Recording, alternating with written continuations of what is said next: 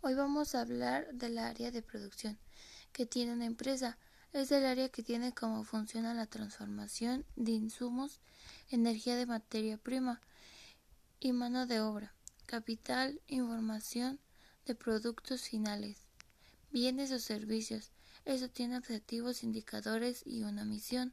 Como alguna de las funciones es crear valor, búsqueda de beneficio, tareas y servicio al cliente, etc.